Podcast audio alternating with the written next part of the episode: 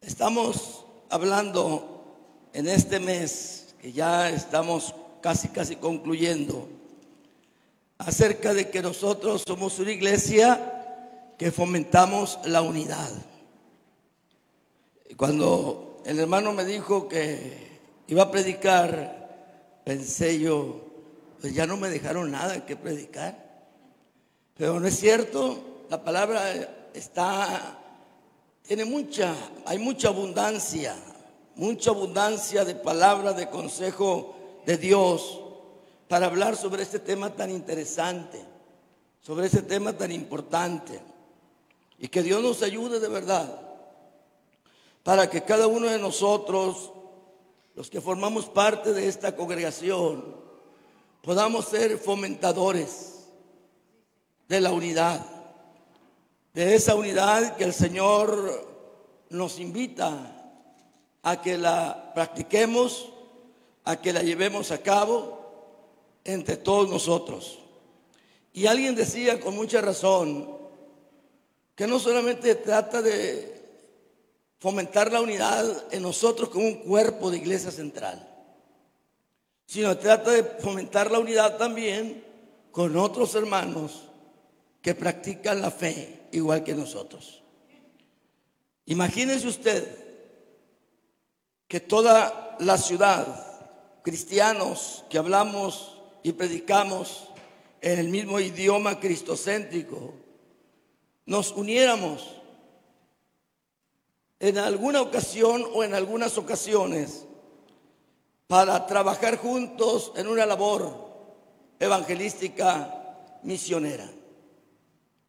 Imagínese usted, esa era la oración de Jesús.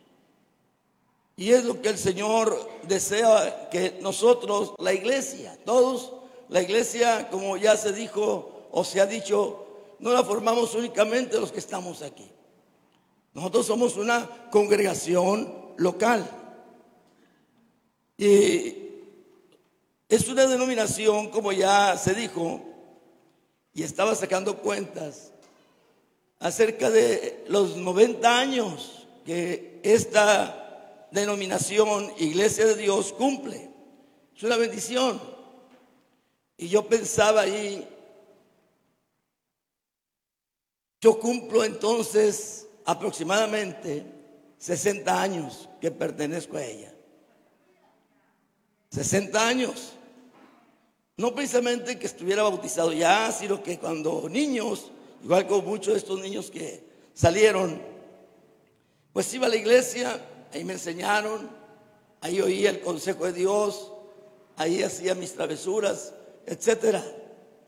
Y recuerdo pues que en mis 66 años, desde los 6 años más o menos, pues mis padres se convirtieron y nosotros comenzamos a ir a la iglesia. Iglesia de Dios en México. Así que de verdad que es una bendición muy especial, un privilegio muy grande pertenecer a esta denominación, pertenecer a la iglesia de Cristo. Bien, eh, el, último, el martes, yo, participo los martes en la transmisión, y el martes que me tocó compartir eh, en la transmisión de la mañana, hablaba acerca del tema manteniendo la unidad.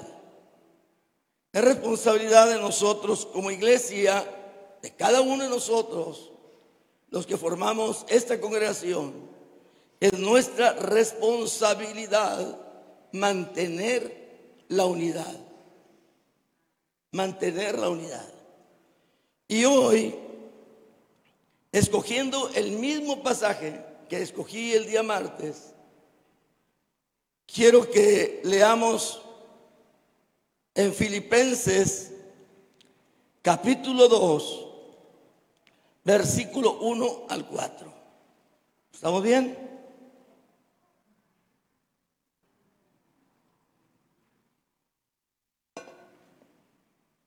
Filipenses capítulo 2, versículo 1 al 4. Es el mismo versículo que tomé el día martes, pero con esto quiero decirles que hay mucho todavía que hablar acerca de la unidad. Y vamos, les invito, yo sí les invito a que se pongan de pie.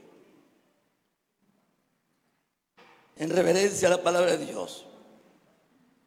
Cualquiera me puede decir, es igual, yo me puedo quedar sentado y todavía reverencio, porque mi reverencia está en el corazón y cosas así por el estilo. Bueno, está bien. Digo eso porque ya lo he escuchado en otros lugares.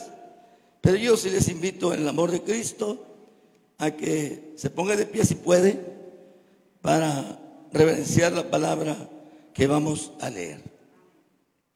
Dice la escritura, por tanto, si hay alguna consolación en Cristo, si algún consuelo de amor, si alguna comunión del Espíritu, si algún afecto entrañable, si alguna misericordia, completad mi gozo, sintiendo lo mismo, teniendo el mismo amor, unánimes sintiendo una misma cosa. Y luego dice, nada hagáis por nada hagáis por contienda o por vanagloria. Antes bien, con humildad, estimando cada uno a los demás como superiores a él mismo. No mirando cada uno por lo suyo propio, sino cada cual también por la de otros. Señor, me dispongo a compartir tu palabra. Ayúdame a hacerlo, Señor. Dale claridad a mi voz, Señor, y ubica, Señor, mis pensamientos. Que esta palabra, Señor, que has puesto en mi corazón para compartirla, sea de edificación, edifique a tu pueblo. Que comprendamos, Señor, tu voluntad en el nombre poderoso de Jesús. Muchas gracias. Amén y amén.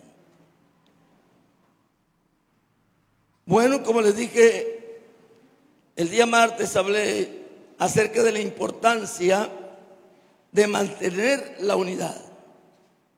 Y hoy quiero hablarles sobre la importancia de la humildad para la unidad. La importancia de la humildad para la unidad. Y si usted ve lo que Pablo escribe a esta iglesia, va a encontrar eso precisamente. En toda la carta hay una preocupación del apóstol Pablo hacia esta iglesia que él amaba mucho. a todas las amaba, pero a esta iglesia de Filipos, Pablo le tenía un afecto muy especial. Y si usted ve, era una iglesia, una buena iglesia. No era una iglesia problemática como la de Corinto u otras. No era una iglesia que estorbaba el corazón de Pablo, el pensamiento de Pablo. Era una iglesia que amaba a Dios. Pero Pablo cuando le llega la noticia de parte de Epafrodito acerca de la iglesia, porque él le pregunta que si cómo están los hermanos de Filipos.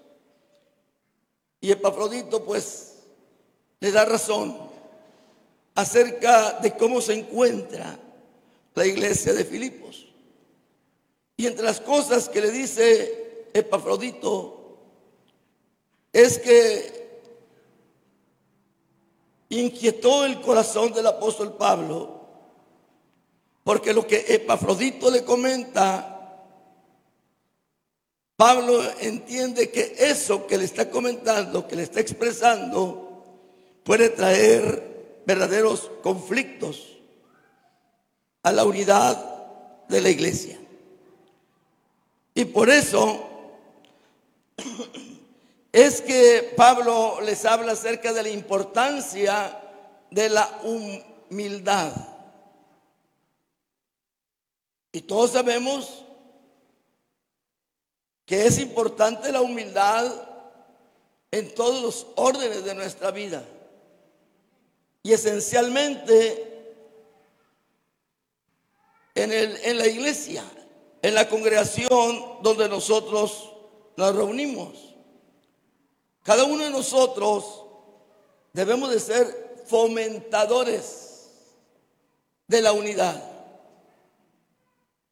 Y, ahí tiene que haber, tiene que existir en nosotros este elemento esencial que es la humildad. Así que, como vemos, este capítulo 2 de Filipenses empieza con una expresión. Empieza con la expresión por tanto. Así empieza la de usted también. Por tanto. ¿Y qué significa esa expresión de introducción? Este es un usted como un puente entre el capítulo 1 y el capítulo 2. En el capítulo 1, el apóstol habla del gozo del cristiano a pesar de los sufrimientos y las oposiciones de los enemigos de la fe. Y en este capítulo 2, el apóstol trata, entre otras cosas, como ya decía, el tema de la unidad y de la humildad, tomando como ejemplo el ejemplo de Cristo. El versículo 5 del capítulo 2 dice, haya pues en vosotros este sentir que hubo también en Cristo Jesús, el cual, dice el 6, siendo en forma de Dios, no estimó el ser igual a Dios como cosa a que aferrarse. Así que las primeras palabras que aparecen en este capítulo 2, por tanto, pudiéramos decir que son como ese puente que une al capítulo 1 con el capítulo 2. Y considerando esto, está diciendo Pablo, como que eso quiere decir el apóstol Pablo. Entonces esa palabra, esa expresión, por lo tanto, se pudiera traducir en vista de lo que ya les he dicho o en vista de lo considerado. Ese es lo que el apóstol Pablo, por eso usa esa expresión el apóstol Pablo, por tanto, en vista de lo que ya les he hablado. Y esta palabra, como decía, es un, ¿un qué? Un puente. Muy bien. Para decirles lo que viene en el capítulo 2. Y yo quiero invitarles para que veamos estas exhortaciones que hace el apóstol Pablo en estos versículos del 1 al 4 del capítulo 2. La base de la exhortación es la siguiente. Ya dijimos lo que significa la palabra por tanto. Es un puente. Y luego él emplea tres, cinco sí. Si se dan cuenta en la Biblia ahí, en el versículo 1, él emplea cinco sí. Dice así, por tanto, si hay alguna consolación en Cristo, sí, algún consuelo de amor, sí, alguna comunión del Espíritu, sí, algún efecto entrañable, sí, alguna misericordia. ¿Se dan cuenta en los cinco sí y lo que conlleva cada sí? La unidad que Pablo espera que los filipenses tengan descansa en la supuesta condición de que haya esas cinco virtudes que son indispensables para que haya crecimiento cristiano y unidad. Y yo quiero invitarles para que veamos estas cinco virtudes. Así que empieza el apóstol diciendo, si hay alguna consolación en Cristo. Así empieza. Para el apóstol Pablo, Cristo no solamente era la fuente de la santidad, de acuerdo al versículo 1 del capítulo 1 no era únicamente la fuente de la gracia y de la paz, según el capítulo 1, versículo 2. No solamente era la fuente del amor, sino también, perdón, sino también la fuente de toda consolación. Esta consolación que habla aquí el apóstol sería, en primer lugar, para el apóstol Pablo, al practicar por parte de los filipenses la unidad y la humildad. Y en segundo lugar, para los mismos filipenses, quienes se consolarían mutuamente. Entonces lo que está diciendo Pablo si ustedes practican estas cosas, van ustedes a agradar a Cristo. Si hay esa consolación, si hay todos estos principios importantes en sus vidas, en sus corazones, no solamente van a ser bendecidos o no va a ser solamente alabado Dios, sino yo también me voy a sentir confortado. Y yo creo que todo pastor, todo líder que lidere una iglesia, y en esa iglesia existe este principio, esta característica de consuelo, donde se consuelan los unos a los otros. Esta iglesia es una iglesia que agrada a Dios.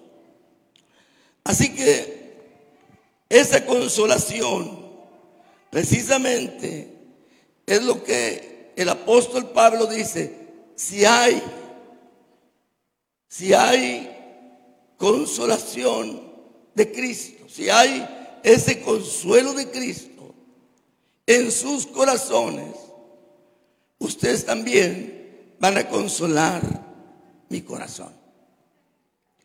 ¿Cómo se siente el corazón de un pastor o de un líder? Hablando, nosotros vivimos en grupos de caballeros, de damas, de jóvenes, de niños. ¿Y cómo se siente un líder cuando en el cuerpo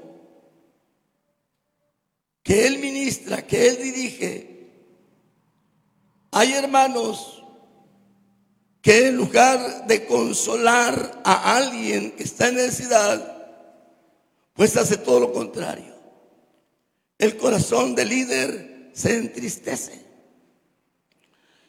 Y el apóstol Pablo le está diciendo, si hay alguna consolación en Cristo, Y esta consolación viene de Cristo para que nosotros a la vez podamos consolar a aquellos hermanos que necesitan de nosotros, que necesitan de nuestra consolación. Y esa es la iglesia que Cristo quiere precisamente. Eso es lo que Dios desea de mí. O nosotros, el grupo de pastores, por ejemplo. Imagínese usted que nosotros, el grupo de pastores, no estuviéramos de acuerdo con algo que nuestro pastor principal hiciera y que lo comenzáramos a publicar, a decirle a otros. Pregunto, ¿cómo se sentiría el corazón del pastor? Se entristecería, se llenara de tristeza. Y nosotros no estaríamos siendo personas que tuviéramos la capacidad de consolarle. Y si no tenemos esa capacidad de consolar a nuestros hermanos, entonces significa que nosotros no tenemos al consolador en nuestro corazón.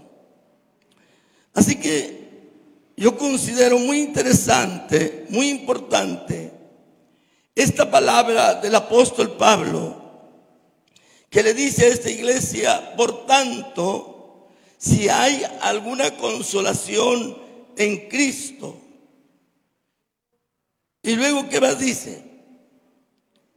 Dice, si hay algún consuelo de amor.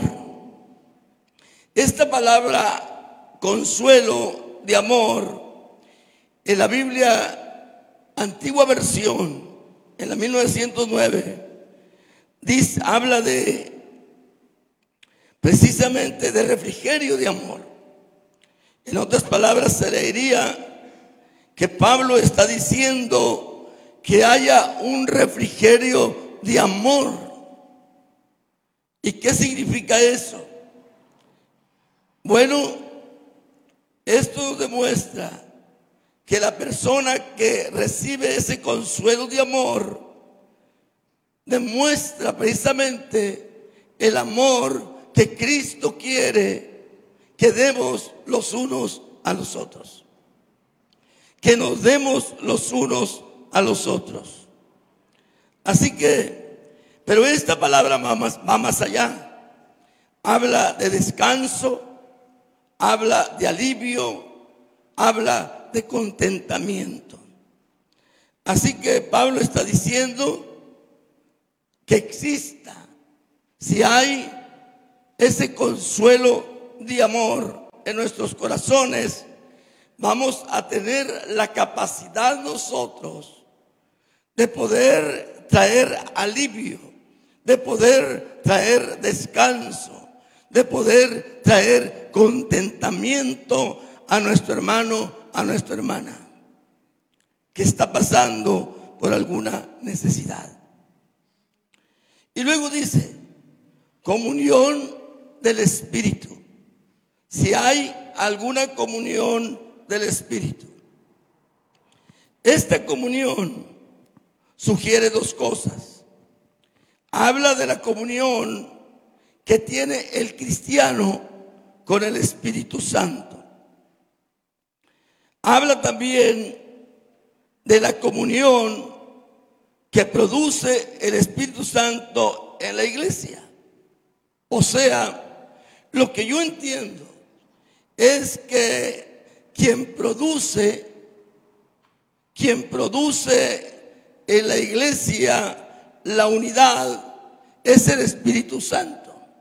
Quien produce la humildad en el corazón de los cristianos es el Espíritu Santo. Y esto es importante que nosotros lo comprendamos. Es lo que Pablo está hablando a la iglesia. Está hablando a la iglesia de Filipos. Decía, era una buena iglesia. Pero de acuerdo al informe que le trae Epafrodito, Pablo inmediatamente se da cuenta que la iglesia está corriendo un peligro, que la iglesia puede haber división. Y nosotros como iglesia, como cuerpo de Cristo, tenemos que guardarnos mucho de eso.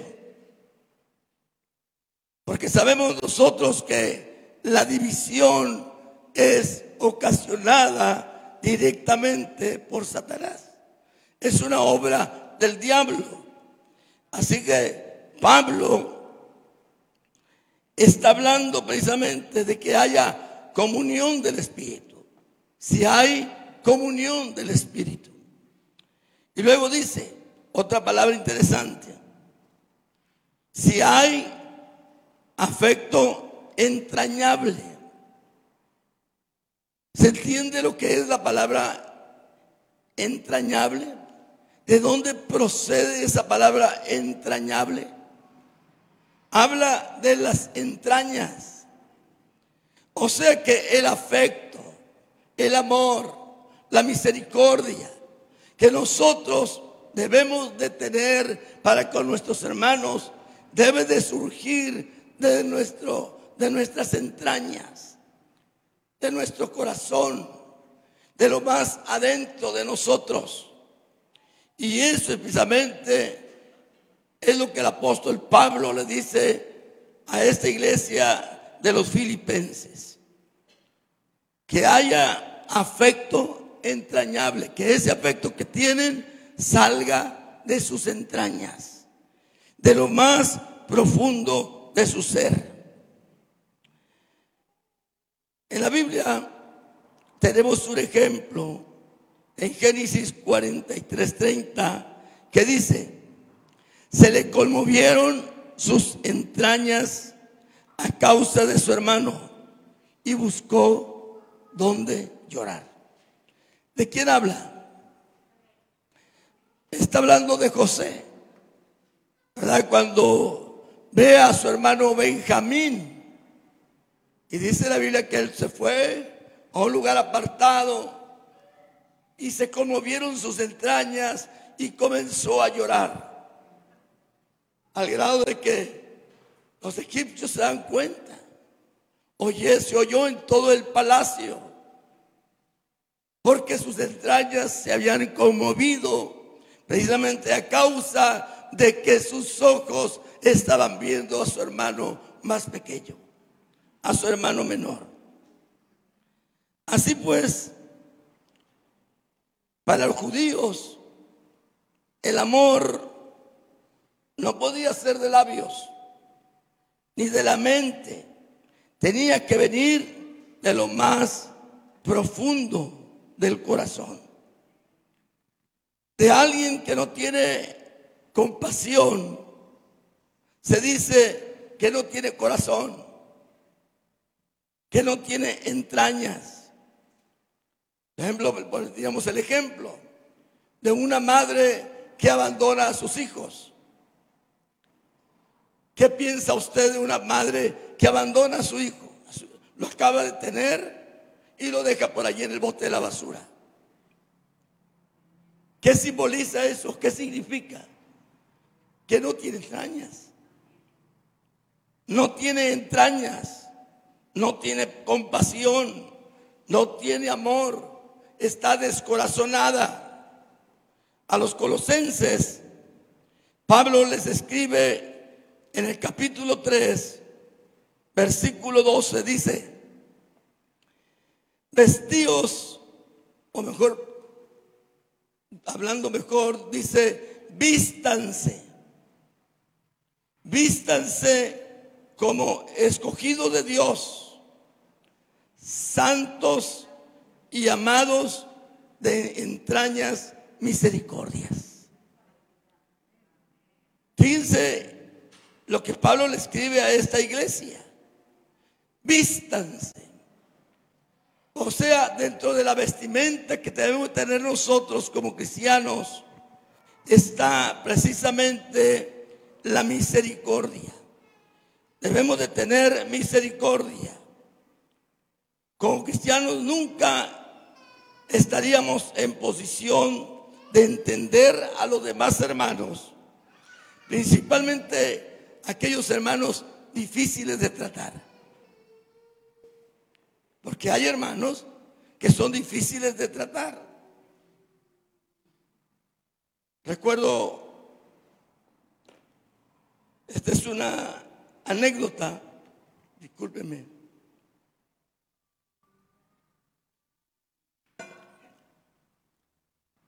Una anécdota, un hermano de la congregación, el cual, la verdad, gran parte de la congregación no lo quería. Mi esposa está riendo, sabe quién es, de qué estoy. Nadie lo quería, nadie lo quería. Y se había ganado esa falta de cariño. Porque era difícil, complicadísimo el hombre. Era como lo que dice la palabra, que hay personas que cuando hablan, hagan de cuenta que están hablando como una espada, ¿no? Como espada, entraba en el templo gritando. Y a los mujeres los maltrataba. Y a otros. Y lo curioso, me decían los hermanos, mi hermano, ¿y usted cómo lo soporta? Porque donde quiera lo trae, para donde quiera que usted anda, usted lo trae con usted. Digo, le digo yo, le decía yo a los hermanos, hay que tener misericordia de él. Y él mismo se ufanaba y decía, yo soy el, ¿cómo decía? ¿Eh? El escudero del pastor, decía él. Yo soy el escudero del pastor. Y para donde quiera que yo allá me lo llevaba yo. A ver si podía hacer algo con él. Y realmente yo no podía hacer nada con él. Sino era el Espíritu Santo quien tenía que tratar con él. Porque es el Espíritu Santo el que obra precisamente en nuestros corazones, el que le debemos de permitir en nuestras vidas para que nos ayude. Esto es válido en cualquier área, en el matrimonio, en la relación con los hijos, en la relación con los padres, en la relación entre nosotros como iglesia. Debemos de ser misericordiosos. Porque habrá personas difíciles con las cuales usted no se puede llevar bien porque pues, eh, el hombre o la mujer no tiene lado y aquí precisamente Pablo les habla de esto a la iglesia de Filipos y les habla si hay misericordia. Y no es que Pablo esté dudando de que hay, había, claro que había misericordia en ellos. Simplemente Pablo les está recordando. Esta no es ese por tanto o esa expresión, sí que aparece cinco veces, que ya mencioné, pues no era un interrogante, no era una duda, más bien era una cuestión, una afirmación que Pablo estaba haciendo. Ustedes tienen todo esto. Ustedes tienen este equipo como para que se lleven bien. Porque era una buena iglesia. Si ustedes leen los comentarios que se hacen precisamente de esta iglesia que Pablo estableció, pues era una iglesia buena. No había tanto conflicto. Entonces, Pablo le exhorta, si hay misericordia, entonces la narrativa de Pablo, según el versículo 2 también, dice Pablo, si hay todo esto, todo esto existe en ustedes. Y luego Pablo le dice en el versículo 2, completad mi gozo, sintiendo lo mismo, teniendo el mismo amor, unánimes, sintiendo una misma cosa.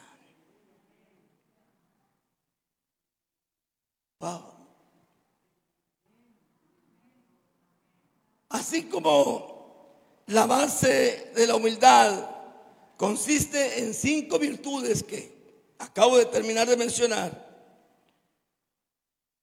la rogativa del apóstol también consiste en cinco partes. Y primeramente Pablo le dice, completad mi gozo. ¿Dónde estaba Pablo? ¿En qué situación se encontraba el apóstol Pablo? Estaba encarcelado. Estaba encarcelado, pero sin embargo, a pesar de la situación en que él se encontraba, él decía, yo me encuentro gozoso. Pero quiero que ustedes, iglesia de Filipos, completen mi gozo. Completen mi gozo. Entonces, decía que así como la base de la humildad consiste en cinco virtudes, la rogativa del apóstol Pablo consiste en cinco partes. Completen mi gozo. El gozo de Pablo no era solamente cuántas almas se convertían y cuántas nuevas iglesias había. Su gozo se completaba cuando se enteraba o miraba la unidad que había entre los hermanos. ¿Cómo se siente el pastor? ¿Cómo se sienten los pastores? ¿Cómo se sienten los líderes? Cuando todos trabajan en equipo, que todo el mundo quiere hacer algo, se sienten contentos. Se sienten contentos porque hay unidad. Y aquí estamos viendo precisamente Pablo como le dice, completa mi gozo. Y otra de las rogativas del apóstol Pablo era sintiendo lo mismo. Pablo el apóstol no se conformaba con la unidad de, pensamiento, sino también pedía unidad de sentimientos.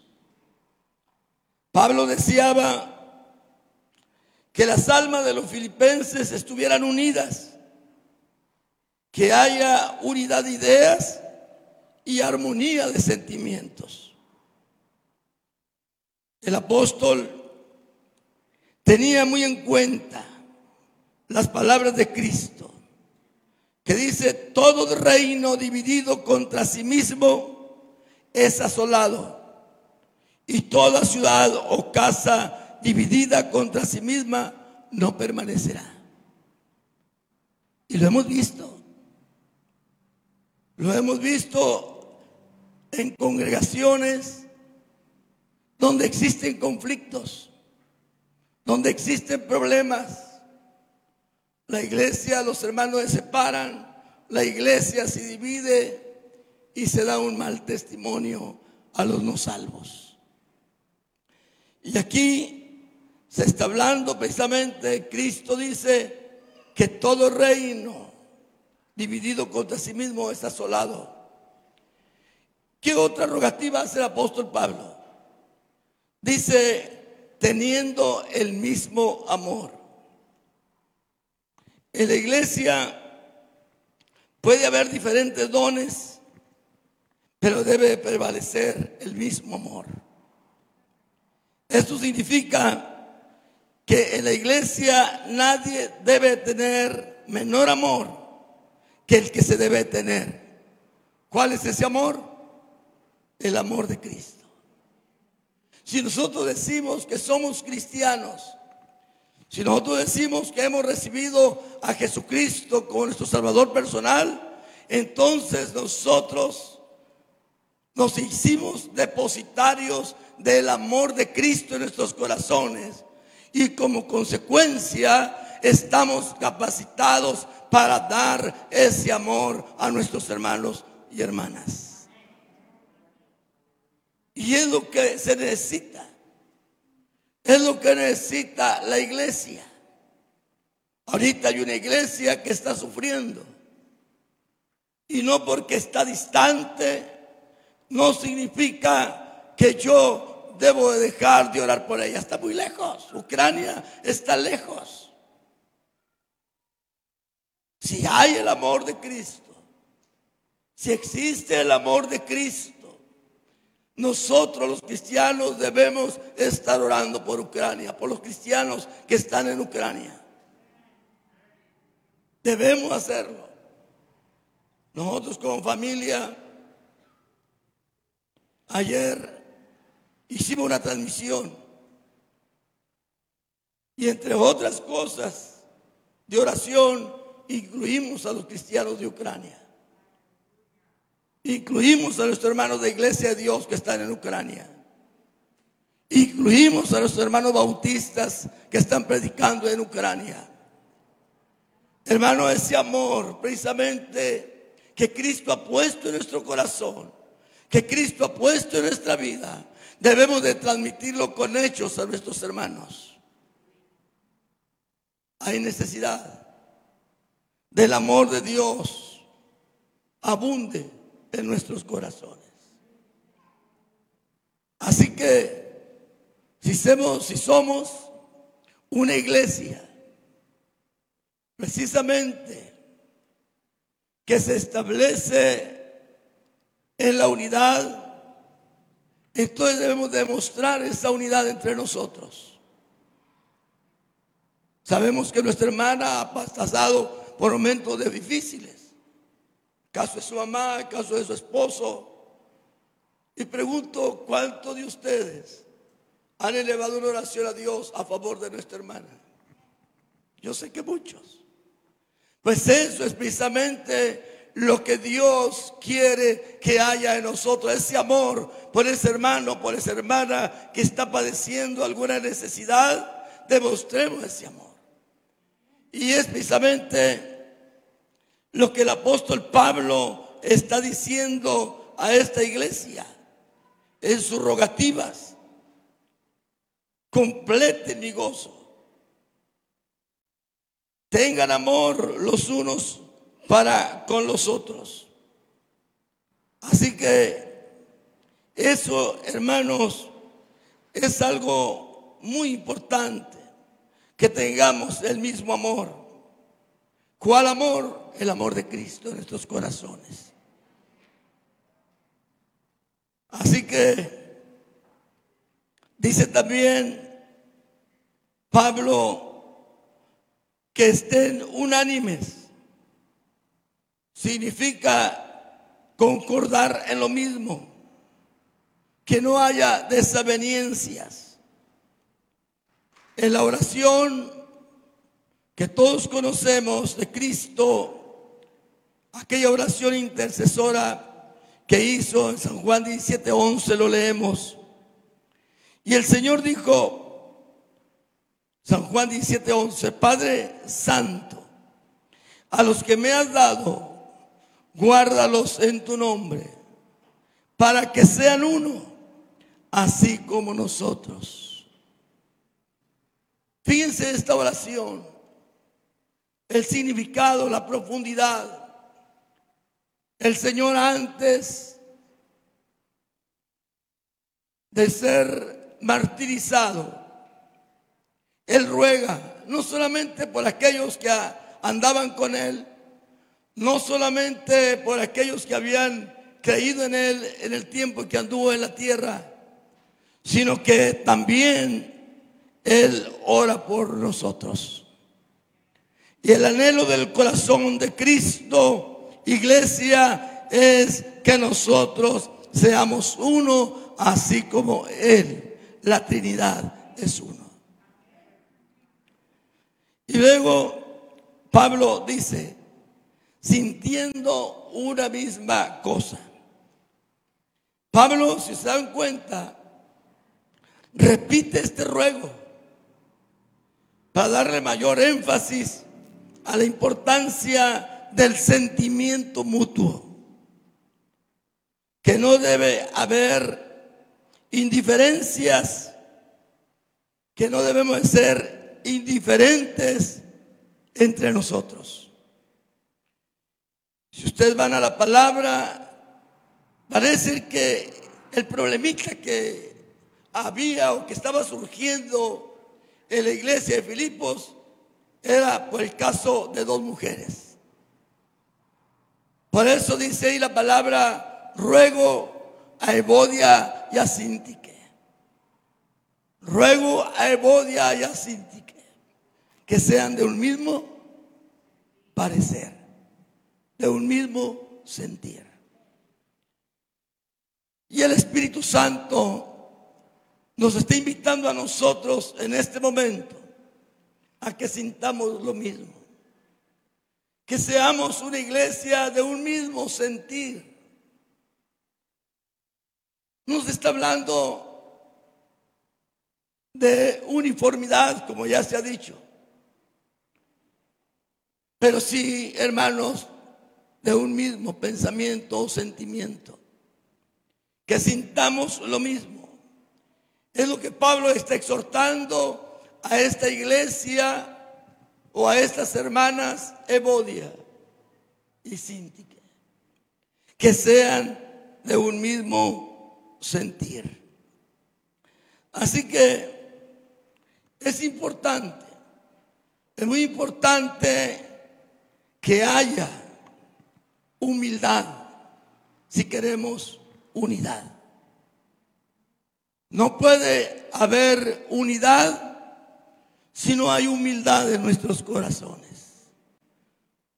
Si no aprendemos a amarnos los unos a los otros, a protegernos los unos a los otros, a sostenernos los unos a los otros. Así que vea usted qué interesante es la palabra del Señor. Otras cosas que Pablo habla es de la contienda. Y esta palabra contienda significa rivalidad egoísmo. Y la idea aquí es de no buscar rangos, de no buscar posición, que no haya un espíritu partidario como hubo en Corinto. Ustedes saben, los que conocen Biblia, la iglesia de Corinto era una iglesia difícil, era una iglesia problemática. Una iglesia donde había divisiones, donde decían, no, pues yo soy, yo soy de Apolos, yo soy de Cefas, ¿eh? Y yo soy de Pablo, decían otros, y otros decían, yo soy de Cristo. Había divisiones. Y yo decía en la plática del martes, para mí los peores eran aquellos que decían que eran de Cristo. Eran los peores. Porque se creían los más espirituales. No, yo no soy, yo no soy ni de Apolos ni de Cefas, yo soy de Cristo. Todos somos de Cristo en esta iglesia. Todos le pertenecemos a Cristo. Y nosotros, hermanos, tenemos que cuidar de que no haya contiendas entre nosotros. Imagine usted. Imagínate Roberto dijera, no, yo soy del lado de Roberto. Otro dijera, no, yo soy del hermano Samuel. Y por allá uno que dijera, yo soy del hermano Tomás. Cosas, ¿verdad? Bueno, nosotros no debemos de fomentar eso. Yo respeto mucho a mi hermano Roberto. No sé si él lo ha sentido, pero la verdad es esa. Respeto mucho a la autoridad de nuestro hermano, pastor principal. Respeto a mis demás consiervos. Y yo cuando platico con mis hermanos consiervos, les digo amigos, porque somos amigos. Somos hermanos, pero también somos amigos. Y creo no tener ninguna desaveniencia con ninguno de ellos. Los respeto, me respetan. hay amor mutuo en el cuerpo ministerial. Pero Pablo está diciendo que no haya contiendas, que no haya esas rivalidades. No ande buscando posiciones. Y viene de una palabra eritia. Denota también ambición. Buscar su propio bien. Buscar su propio beneficio. O andar formando grupitos o partidos. Eso divide mucho a la iglesia. Que ese espíritu no llegue aquí. Cerramos las puertas contra ese mal espíritu. Dice amén. Cerramos esa puerta. Así que con esta actitud de contiendas, algún hermano, alguna hermana busca victoria personal sobre los otros, con influencias humanas, con números o con resultados o con una exhibición de inteligencia superior. No, yo soy más que... Yo entre los músicos pudiera ser, yo debería ser el que debe estar cantando ahí y no él o ella.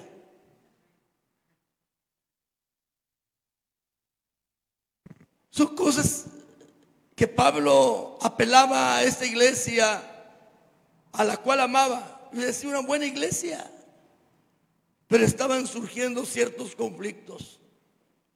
Y tal vez cuando Epafrodito llega y le comenta el caso de Bodi y Sintique, me imagino yo que el corazón de Pablo se apachurró un poco. Me imagino yo que Pablo se sintió triste. Y por eso le dice, por favor, completen mi gozo. Estoy acá en prisión. Estoy en esta situación y estoy contento, estoy gozoso. Pero para que mi gozo sea completo, que desaparezcan esas contiendas y esos conflictos. Veamos lo que dice Romanos 12, 3 y 16. Romanos 12, 3 y 16. Digo, pues, por la gracia que me has dada, a cada cual que está entre vosotros, que no tengáis más alto concepto de sí que el que debes de tener, sino piense de sí con cordura, conforme a la medida de fe que Dios repartió a cada uno. Y en Gálatas 6.3 dice, porque el que se cree ser algo siendo nada, a sí mismo se engaña. Así que usted se cree algo, pues no es nada.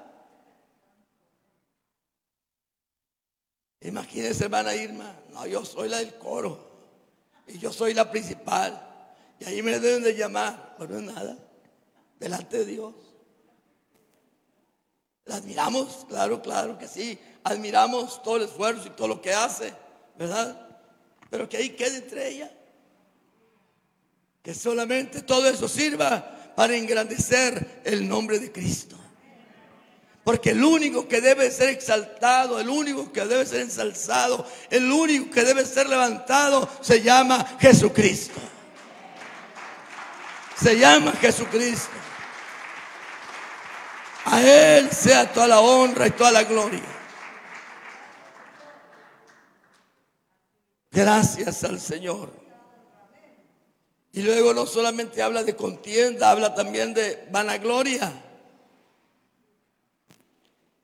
¿Y qué significa vanagloria? ¿Qué es la vanagloria? ¿Eh? Significa, la palabra vanagloria significa gloria vacía. Es una especie de orgullo. Es un vacío, es un hueco. Es algo vano, algo que no da fruto, algo que entorpece más que bendice. Y Pablo está hablando precisamente de la vanagloria, que no haya eso, no se vanagloríe. La persona vanagloriosa busca exaltarse a sí mismo en lugar de buscar el bien de los demás. Me llama la atención lo que dice Proverbios 27, 2, donde dice la Biblia, alábate el extraño, no tu propia boca. Que te alaben los demás, pero tú no te andes alabando. Imagínense a mí, diciendo, yo soy el mejor predicador. Y a veces el diablo, hermanos, quiere llegar e inflar. Yo ya lo comenté esto. Como a veces la gente se acerca, ¿no? No sé con qué fin, pues de mí no se puede ganar nada.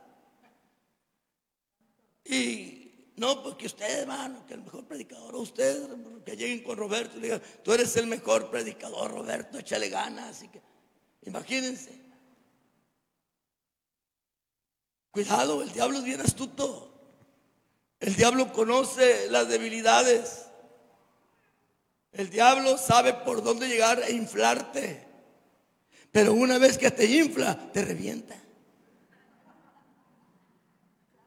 Por eso es muy importante entender estas expresiones, hermanos. Esto que está en la palabra no está nomás porque sí. En esa experiencia de Pablo, que se cuiden acerca de la vanagloria. Sigamos viendo, pues. Dice Pablo, en lugar de todo esto, antes bien, con humildad, estimando cada uno a los demás como a superiores a sí mismo. Ve a tu hermana, ve a tu hermano como superior a ti mismo. Cuidado con los aires de grandeza. Cuidado con eso. Así que, hermanos, el hermano humilde no, no promueve su propia reputación. No promueve su propia reputación, sino más bien busca el bien de los hermanos. La humildad acaba con la mala ambición de querer sobresalir sobre los demás a cualquier costo. La humildad es muy importante en el cuerpo de Cristo. Que seamos humildes. La Biblia lo dice, sea humilde con el humilde. Sea humilde con todos. Y esta, hermano, es una palabra que sí, aunque ahorita yo no lo puedo expresar muy bien debido al problema que usted ya conoce. Pero Dios conoce el corazón y sabe que al estudiar para traer este consejo no tiene más que la finalidad de edificarnos. Es el deseo del Espíritu Santo, edificarnos. Que nosotros seamos realmente el reflejo de Cristo aquí en la tierra.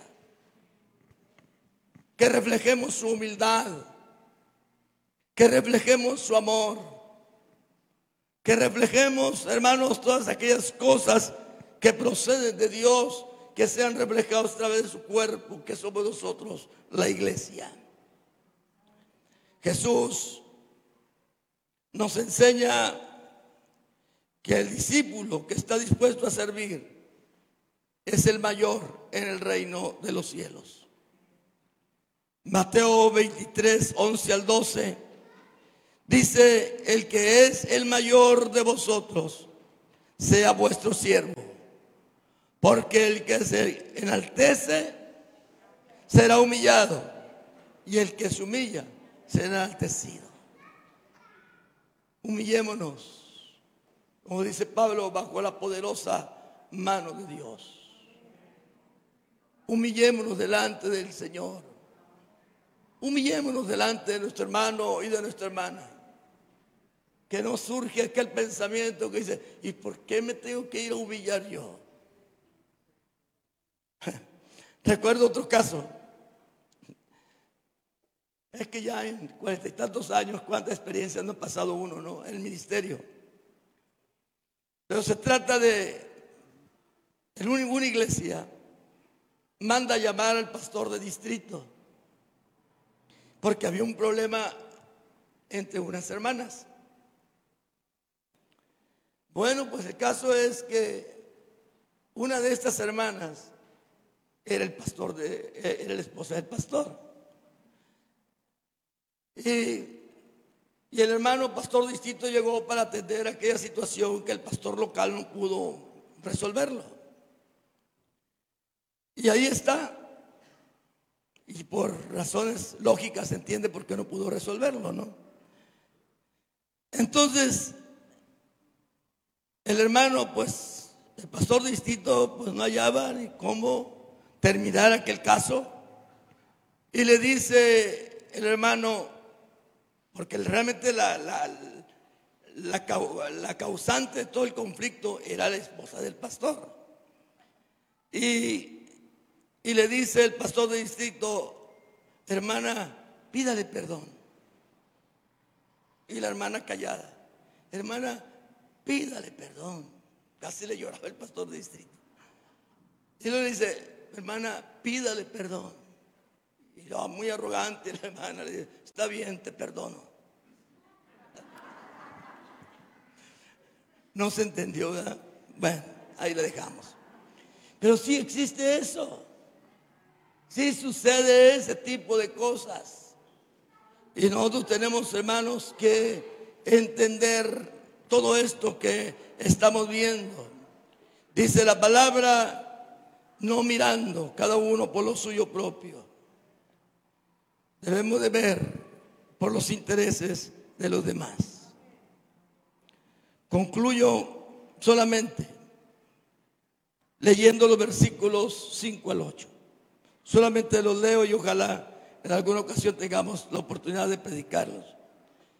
Haya pues en vosotros este sentir que hubo también en Cristo Jesús, el cual siendo en forma de Dios no estimó el ser igual a Dios como cosa que aferrarse, sino que se despojó a sí mismo, tomando forma de siervo, hecho semejante a los hombres, y estando en la condición de hombre, se humilló a sí mismo, haciéndose obediente hasta la muerte y muerte de cruz por lo cual Dios también le exaltó hasta lo sumo y le dio un nombre que es sobre todo nombre.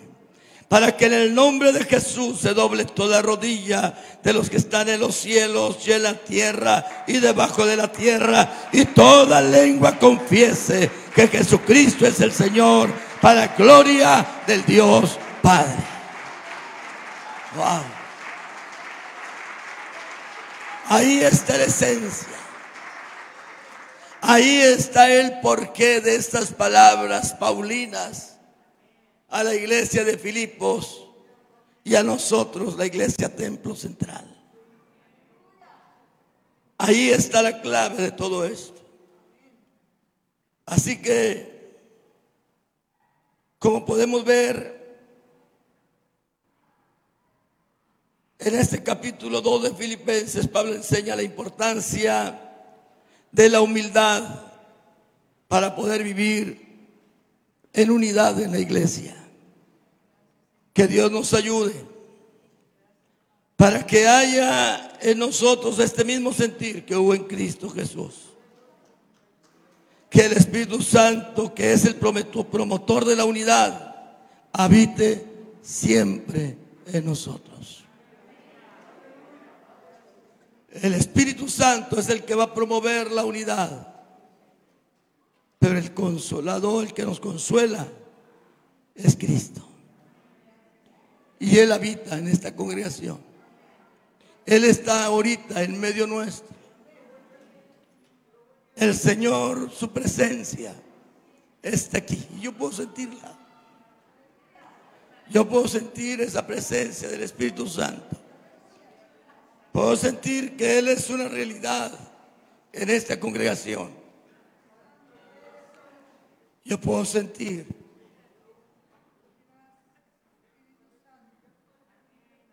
que Él quiere manifestarse en nuestros corazones. Póngase y adoremos al Señor. Adoremos al Señor. adoremos al Señor. Señor, yo he compartido tu palabra. No sé qué tan claro he sido, Señor, pero sé que tu Espíritu Santo hará su obra. Señor, yo en este momento te presento, Señor, tu pueblo, la iglesia, esta congregación, para que nos mantengamos unidos, sintiendo una misma cosa. Señor, bendice a los siervos, a los servidores, a cada miembro. Aquí no hay miembros grandes ni pequeños, simplemente hay miembros cristianos que te aman, que te buscan Señor, solamente somos una iglesia, queremos agradarte, queremos hacer tu voluntad. Queremos seguir fomentando la unidad. Espíritu Santo, ayúdanos. Espíritu Santo, sé con nosotros. Eres bienvenido, Espíritu Santo, a nuestros corazones. Eres bienvenido, Espíritu Santo, a nuestras vidas. Espíritu del Señor. Tú conoces la necesidad que hay. ¿De qué, de qué flaqueamos, Señor, en nuestra vida? ¿Cuáles son nuestras flaquezas, nuestras debilidades? Señor, yo sé que tu palabra, Señor, es para mi vida y es para la vida de cada uno de los oyentes. Te adoro, Señor, y te reconozco como el Señor de mi vida. Tengo mucha necesidad de ti. Exprésele usted su necesidad a Dios. Exprésele usted cuánta falta le hace su presencia en su vida. Exprésele usted cuánto le ama. Oh, alabado sea tu nombre, magnificado sea tu nombre. Te amo, Señor. Te amo, Dios, si tú conoces mis pensamientos, tú conoces mi corazón, tú conoces mis flaquezas, tú conoces todo mi ser, Señor. Ayúdame, Señor, a amarte. Señor, a amarte con un amor entrañable, Señor. Ayúdanos, Señor, a agradarte, Señor, en todo lo que hagamos. En nuestras debilidades, Señor, seas tú quien nos ayudes para superarlas y poder agradarte. En el nombre de Jesús.